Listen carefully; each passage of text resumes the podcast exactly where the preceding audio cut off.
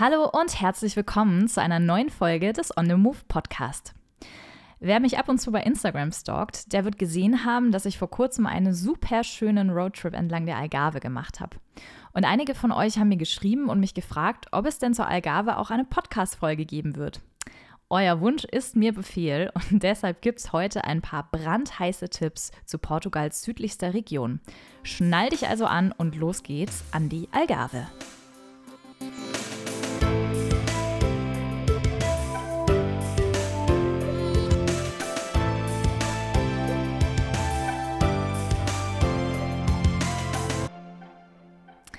Bom dia und schön, dass du heute wieder mit dabei bist. Wer mich noch nicht kennt, ich bin Lena, Reisejournalistin und die Stimme hinter diesem Podcast. Leider spreche ich kein Portugiesisch. Wenn ich die Orte heute in der Folge also falsch ausspreche, dann sieh's mir bitte nach. Ja, ich habe es gerade im Intro schon gesagt, die Algarve ist Portugals südlichste Region und für viele europäische Urlauber schon seit Jahren ein heißer Favorit.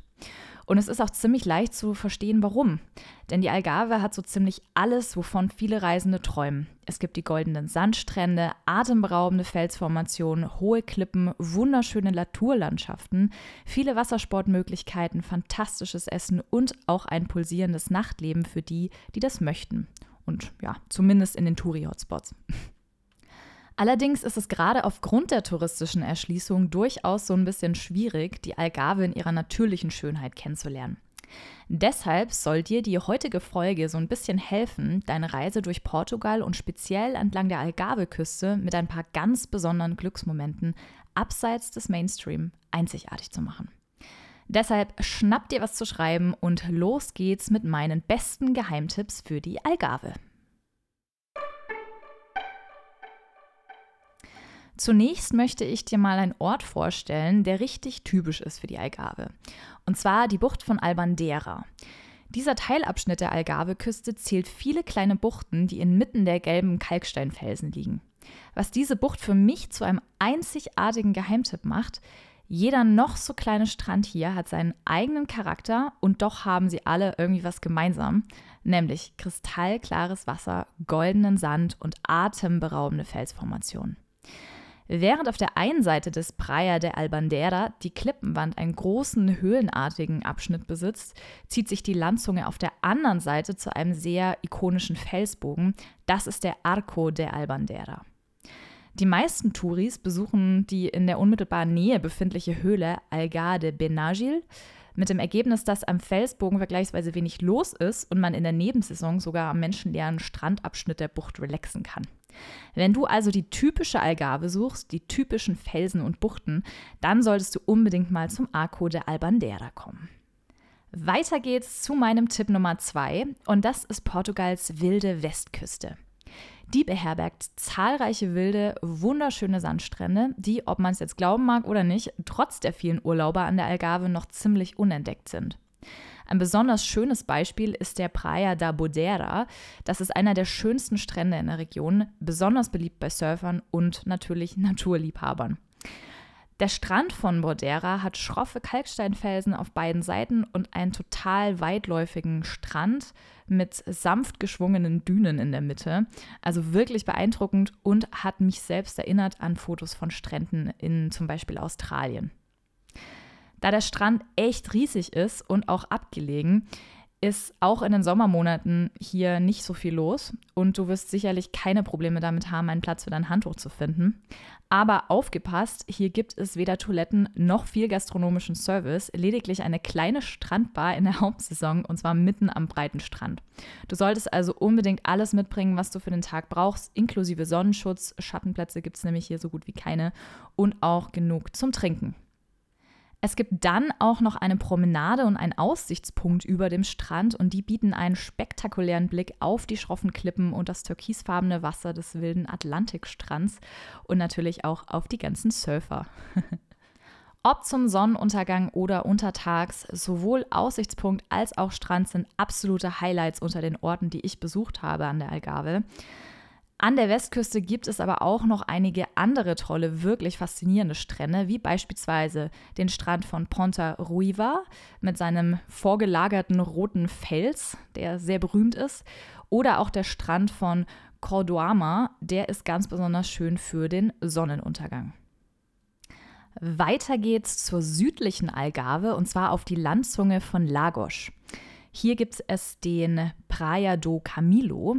Der Praia do Camilo ist ein absoluter Bilderbuchstrand in der Nähe von Lagos und einer der beliebtesten Strände in ganz Südportugal. Am besten gibst du den Ort einfach mal bei Google ein, um so einen Eindruck zu bekommen. Vielleicht hast du es auch schon mal gesehen. Dieser charakteristische Strand hat in den letzten Jahren nämlich nicht zuletzt durch Instagram und die Arbeit zahlreicher Kolleginnen und Kollegen von mir an Fame gewonnen. Trotzdem möchte ich dir diesen Strand hier als kleinen Geheimtipp präsentieren. Was den Praia do Camilo so ikonisch macht, um zum Strand zu gelangen, musst du eine lange Holztreppe mit etwa 200 Stufen hinabsteigen. Die Treppe ermöglicht einen sicheren Zugang hinunter in die Bucht, erfordert jedoch ein bisschen Anstrengung, vor allem beim Wiederhochlaufen. Von oben sieht es aus wie eine endlose Treppe, aber sobald du unten angekommen bist, wirst du feststellen, dass sich die Mühe absolut gelohnt hat. Der Praia do Camilo ist nicht ohne Grund so beliebt. Der Sand ist total weich und man befindet sich inmitten der Kalksteinfelsen, die für die Algarve so typisch sind. Ein großer Strandspaziergang wird jedoch nicht möglich sein, da die Bucht doch relativ klein ist. Besonders bei Flut verliert der Strand gut die Hälfte seiner Größe. Da kann es untertags, vor allem in der Hochsaison, schon mal richtig eng werden. Der Praia do Camilo kann das ganze Jahr über besucht werden und ist in der Nebensaison wirklich ein totales Paradies. Ich rate dir außerdem, den Strand ganz früh morgens, zum Beispiel zum Sonnenaufgang, direkt zu besuchen. Die Bucht ist nämlich in Richtung Osten gerichtet, was einen atemberaubenden Sonnenaufgang ermöglicht. Da bekommst du dann nicht nur einen menschenleeren Strand, sondern eben noch dazu wunder wunderschönes Morgenlicht.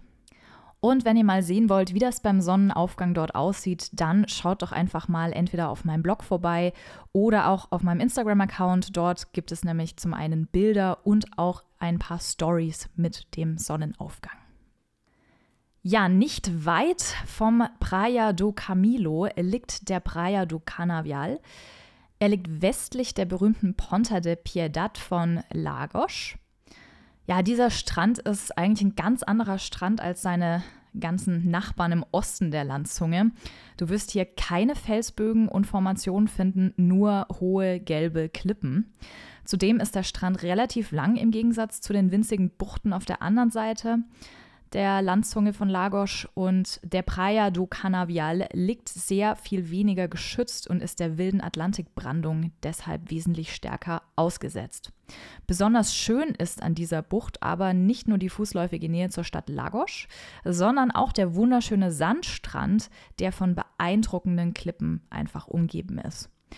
Übrigens vom Miraduro da Praia do Canavial, ich glaube, so heißt er, hast du einen perfekten Blick auf die Bucht. Am schönsten zum Sonnenuntergang, denn dieser äh, Aussichtspunkt ist gen Westen gerichtet. Und am allerbesten natürlich mit einem kühlen Sakrisch in der Hand. Das ist das lokale Bier und das kriegst du hier in jedem Supermarkt. Als fünftes habe ich für dich noch einen wirklichen Hidden Gem. Äh, wenn du auf der Suche bist nach einem kleinen süßen Strand, den du zumindest in der Nebensaison komplett für dich alleine hast, dann begib dich zum Praia da Figueira in der Nähe von Villa do Bispo. Der Parkplatz ist etwa einen halben Kilometer vom Strand entfernt und der Zugang führt über einen schmalen Pfad in eines der bezauberndsten Täler der Region, umgeben von grünen Hügeln, Pinienfeldern und felsigen Gebieten mit riesigen Grotten. Allein die kleine Wanderung bis hin zum Strand ist schon wirklich ein Erlebnis. Der Praia da Figueira selbst ist wirklich ruhig, sicherlich auch dem geschuldet, dass es in unmittelbarer Nähe keine Autos gibt und man dort erst hinlaufen muss. Das allein ist wahrscheinlich schon für den ein oder anderen gemütlichen Urlauber eine Hemmschwelle. Für die, die ein bisschen Lust haben auf Abenteuer, macht genau das diesen Strand aber zum absoluten Geheimtipp. Ein wirklich toller Spot für einen entspannten Tag am Atlantik ohne Touristenmassen und mit ganz viel wilder Natur. Als letzten Geheimtipp für diese Folge habe ich für dich eine Weintour. Und jetzt denkst du wahrscheinlich so, hä, Wein an der Algarve, was? Aber ja, glaub mir, lohnt sich. Inmitten der sanften Hügel und wunderschönen Aussichten beherbergt die Algarve nämlich ein paar Weingüter, die inzwischen sogar richtig berühmt geworden sind. Das milde Klima und die vielen Sonnenstunden in der Region schaffen ideale Bedingungen für den Weinanbau, weshalb die Algarve inzwischen eine Top-Region für Weinfans geworden ist. Entlang der Küste findet man über 2000 Weinberge und etwa 30 Weingüter, die sowohl Weiß- als auch Rotweine produzieren.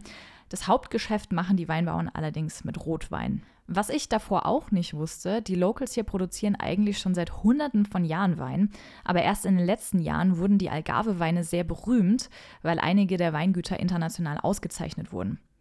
So, aber jetzt genug Geschichtliches.